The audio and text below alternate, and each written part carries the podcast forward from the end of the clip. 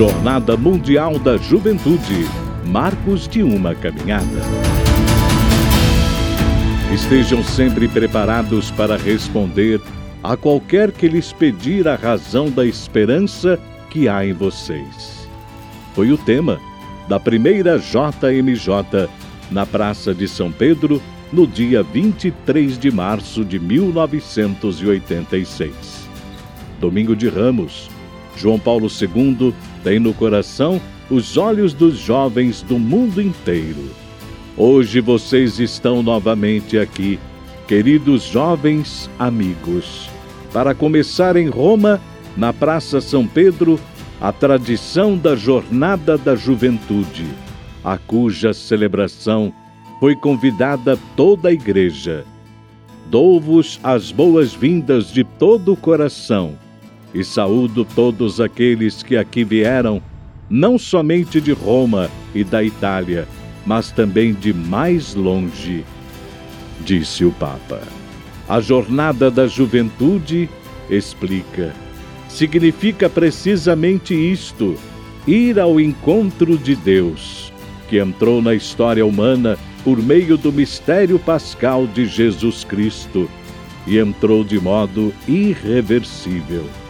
E quer encontrar primeiro vocês, jovens, e a cada um quer dizer: segue-me, eu sou o caminho, a verdade e a vida.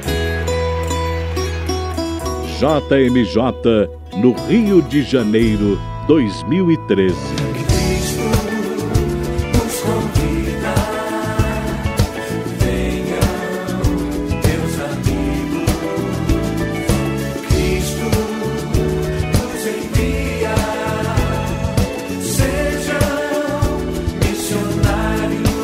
A primeira JMJ do Papa Francisco foi no Rio de Janeiro, no Brasil, em 2013. Cerca de 4 milhões de jovens rezam com o Papa argentino, que veio da periferia do mundo.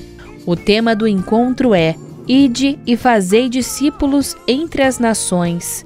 No domingo, 28 de julho, durante a Santa Missa na Orla de Copacabana, o Papa proferiu três palavras: Ide sem medo para servir. Seguindo estas três palavras, vocês experimentarão que quem evangeliza é evangelizado. Quem transmite a alegria da fé recebe mais alegria.